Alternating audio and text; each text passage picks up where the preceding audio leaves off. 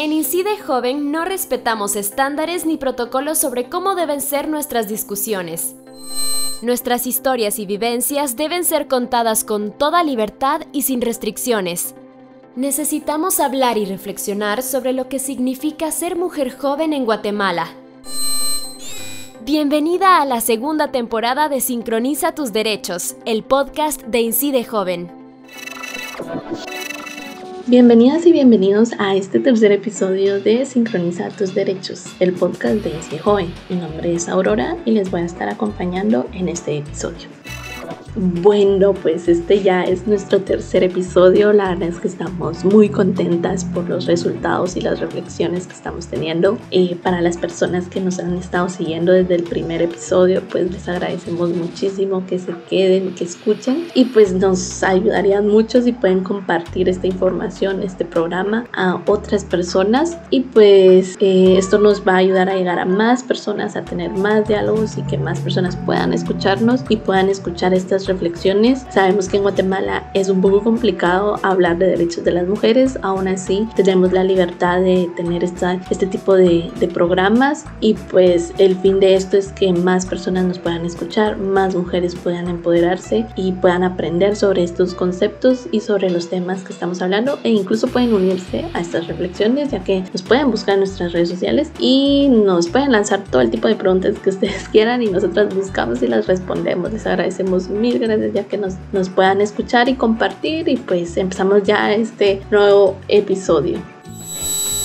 Bueno, en este episodio vamos a reflexionar un poco sobre autonomía progresiva. La autonomía progresiva, pues ya sabemos que es un tema que es un poquito complejo de entender, de aprender, sobre todo para las personas ya mayores, adultos, jóvenes, adultos como tal, específicamente a los hombres les cuesta, pero aún así eh, creemos que esta es una alternativa que se presenta para utilizar en la educación y para utilizar también como forma de vida, sobre todo a las personas que nos estamos planteando formar a las nuevas generaciones. Eh, la autonomía pues progresiva pues es una serie de, de conceptos, una serie de, de, enseñanzas, una serie de, de procesos que nos pueden ayudar a que las personas jóvenes y las nuevas generaciones puedan aprender eh, los temas, temas complejos de una forma más amigable y más, más completa, ¿verdad?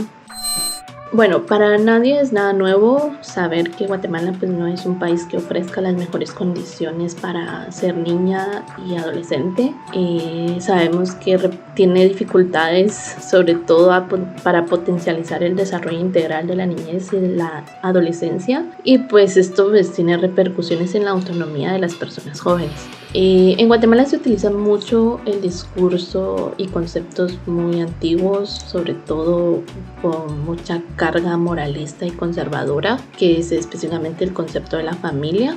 La familia se presenta como una institución que protege y cuida a la niñez, pero nosotras desde Incio Joven sabemos que esto no es 100% cierto, así como la familia pues ha cuidado de muchas de nosotras y, y, nos ha apoyado en nuestro crecimiento, también la familia pues es un espacio donde encontramos mucho sometimiento y violencia específicamente en niñas y adolescentes. Y sabemos también que al tener esta estructura tan tan impregnada en la sociedad, pues hablar del reconocimiento de los derechos de la niñez y adolescencia pues se vuelve un reto para nuestra sociedad y sobre todo el cambiar los paradigmas en relación a nuevas formas de construir niñez y adolescentes y adolescencia pues se convierte en algo bastante complejo, ¿verdad? En algo bastante difícil de llegar y lograr. Aún así, pues en esta conversación que vamos a tener sobre autonomía, pues invitamos a nuestra compañera Karen Molina y pues ella nos va a ayudar a entender un poquito más sobre qué significa que las niñas y adolescentes sean autónomas y también cómo poderlo aplicar tanto en los procesos de enseñanza como también en nuestra vida, ¿verdad? Sobre todo para las personas que nos estamos planteando ser formadores de las nuevas generaciones. Hola a todas y todos, mi nombre es Karen Molina, soy feminista, soy politóloga y pues he sido parte de organizaciones que trabajan en la promoción y defensa de los derechos humanos de las mujeres, de las juventudes, de las adolescentes y las niñas. De hecho, em, he sido parte de la red de jóvenes para la incidencia política por ya varios años, un espacio que considero muy importante para una sociedad como Guatemala que necesita plantear estos temas em, de relevancia como son los derechos humanos de las niñas y adolescentes. Es un gusto y un verdadero placer el poder estar nuevamente con Incide Joven platicando sobre estos temas y especialmente hablando sobre un tema tan importante como es la autonomía de las niñas y las adolescentes. Gracias Karen, la verdad es que agradecemos mucho que hayas aceptado participar con nosotras y pues creo que tus conocimientos nos van a ayudar mucho a entender, eh, como ya mencionaste, los derechos humanos de las niñas y adolescentes. Bueno, sabemos que históricamente las niñas y adolescentes se han considerado como una propiedad de la familia. Le ha presentado atención a sus derechos. ¿Las niñas y adolescentes tienen autonomía o en qué momento podemos empezar a tomar decisiones sobre nosotras mismas? Por supuesto, las niñas y adolescentes tienen autonomía. Para ser una persona autónoma se dice que es una persona que debe ser libre para tomar sus propias decisiones y por supuesto las niñas y las adolescentes pueden tomar sus propias decisiones. Pero como bien lo, has puntualizado, históricamente se ha considerado que tanto las niñas como las adolescentes son propiedad de la familia y esto no es así para poder profundizar sobre estos temas es importante recurrir a conceptos clave como la autonomía progresiva. Este concepto reconoce a las niñas y adolescentes como sujetas, como sujetas que tienen derechos y la sociedad, las familias, las personas adultas, el Estado tenemos la responsabilidad de orientarles para poder ejercer esos derechos, para poder vivir una vida digna y libre de violencia. Es decir, la autonomía progresiva, las instituciones deben reconocer, respetar y garantizar los derechos de las personas más jóvenes, en este caso las niñas y adolescentes, sin que estén condicionadas por la edad. Las niñas y adolescentes pueden decidir sobre sus propios cuerpos, sobre su propia vida. Ellas eh, tienen ese derecho de poder decidir sobre su futuro. Y la responsabilidad de las personas adultas es también acompañarles a través de la construcción de redes de apoyo, de redes de cuidados, ¿verdad? Que las vean como sujetas y no como objetos que pueden ser tutelados o controlados, sino como sujetas capaces de poder ejercer su ciudadanía, capaces de opinar, de accionar, de hacer valer su propia voz. Sí, creo que eh, es importante remarcar la parte en donde vos mencionas que a las personas adultas nos cuesta ver a la niñez y a la adolescencia como sujetas políticas y sujetas de derecho. Creo que ahí es donde está el reto más grande, sobre todo para Guatemala, ver que la educación y el brindar información tampoco es simplemente solo tirar y y ya, ¿verdad? Tirar la información y ya, sino que también es un proceso de dar información, explicar las cosas. Y pues esto es un contexto y son conceptos que han ido cambiando, sobre todo en el contexto internacional y en las últimas décadas, pues sí ha habido un cambio en la manera de ver los derechos de la niñez y la adolescencia y también se le ha dado una importancia a la parte de los derechos sexuales y reproductivos. Entonces, ¿por qué crees que es importante que las niñas y adolescentes sean conscientes de sus derechos sexuales y reproductivos y cómo les ayuda esto a su autonomía?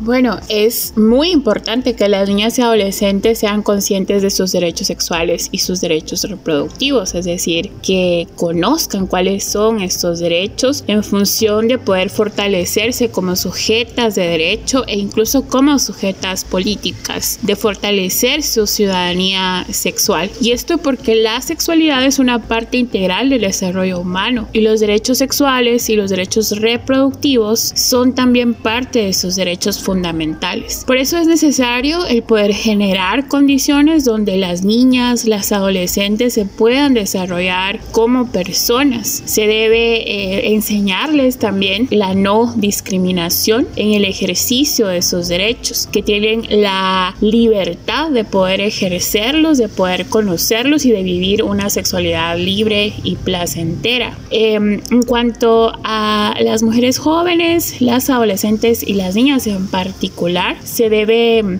tener muy en cuenta que la sociedad también ha instalado algunos mandatos sociales en donde se considera que como mujeres tienen la responsabilidad de poder procrear de ser madres o de tener hijos, pero ellas deben saber también de que parte de sus derechos sexuales y sus derechos reproductivos es decidir sobre su sexualidad, decidir sobre su reproducción, es decir, decidir si querés tener hijos o no querés tener hijos y si querés tener hijos, cuántos hijos querés tener y con quién los querés tener. También implica el poder tener acceso a información sobre sexualidad, a educación sexual, a métodos anticonceptivos, incluyendo los anticonceptivos de emergencia. Es muy importante el poder conocer todos estos métodos que nos serán de mucha utilidad para prevenir embarazos no deseados, pero eh, sobre todo infecciones de transmisión sexual, incluido el VIH. También es importante el poder conocer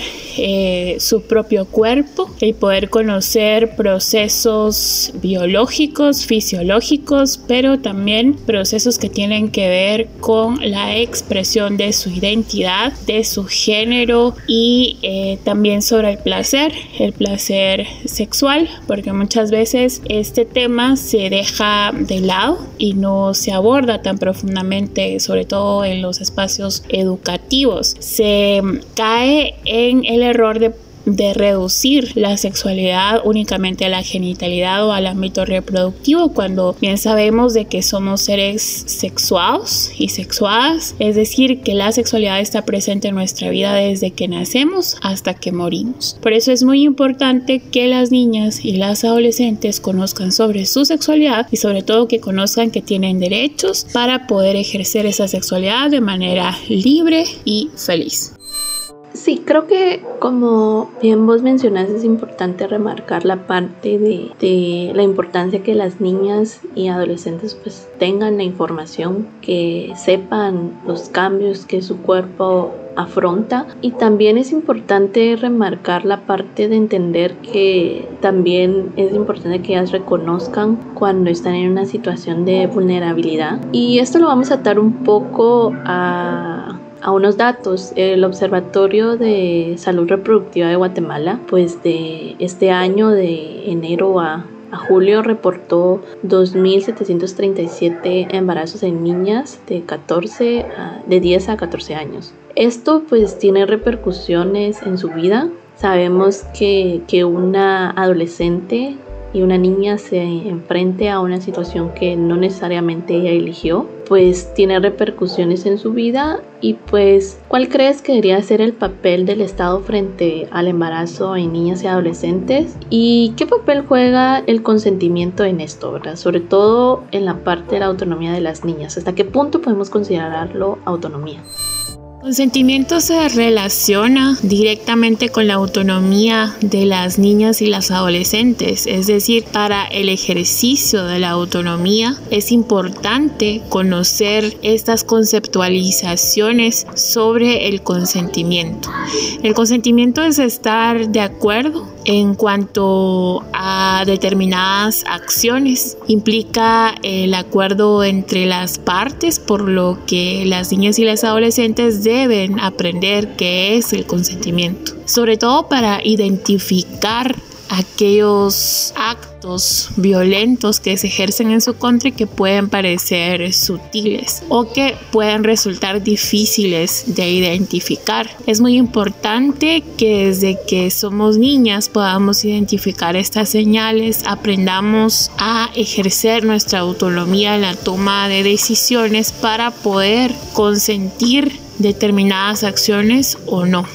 Eh, el consentimiento juega un papel fundamental en la toma de decisiones de las niñas y las adolescentes, también para que puedan ejercer su poder de decisión frente al mundo adultocéntrico en el que se desarrollan. Muchas veces existen casos de violencia sobre todo violencia sexual en el ámbito privado, en el espacio doméstico, que debiera ser el espacio más seguro para las niñas y las adolescentes, y sin embargo es uno de los espacios en donde más se vulneran sus derechos. Es muy complicado porque dentro de las familias existe una forma de relacionarse, una autoridad que normalmente la lleva el hombre ¿verdad? Desde una lógica machista y patriarcal donde las relaciones son, son jerárquicas, ¿verdad? Y muchas veces el trabajo que se hace con las adolescentes, las herramientas que les damos, pues son fundamentales para poder identificar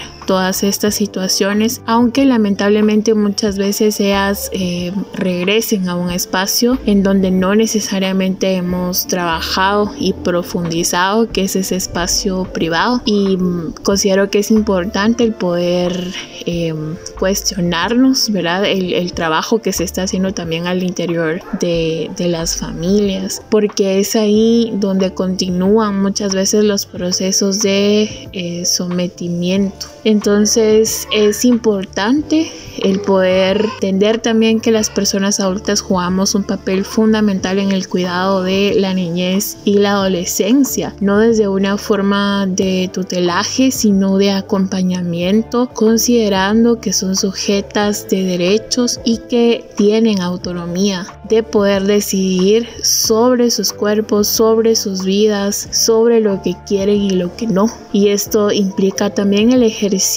pleno de sus derechos humanos y sus derechos sexuales y derechos reproductivos.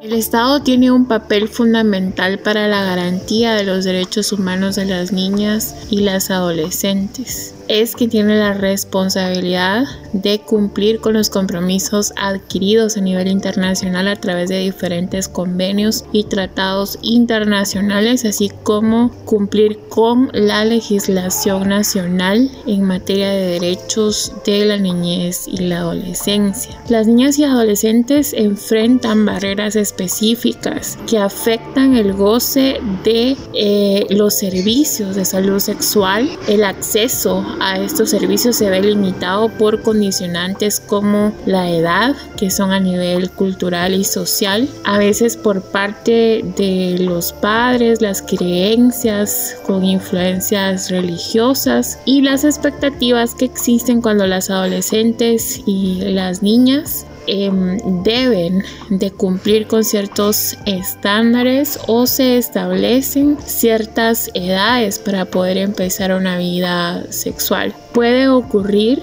que se dificulte el acceso a estos servicios o que se prohíba incluso el uso de los mismos. El papel del Estado sería el poder garantizar esos accesos, también el poder acceder a, a servicios de información, a educación sexual para poder conocer no solo nuestros derechos sexuales y derechos reproductivos desde la niñez, sino también el funcionamiento de nuestro cuerpo, de los órganos sexuales, del placer sexual y también de los, eh, como mencionábamos, métodos de prevención de los embarazos no deseados, las infecciones de transmisión sexual, entre otros. Es el Estado quien debe orientar y acompañar también en el desarrollo como seres humanos y seres humanas a la niñez y a la adolescencia. El poder garantizar las condiciones para que su autonomía se desarrolle de manera progresiva y que se puedan ejercer sus derechos no importando la edad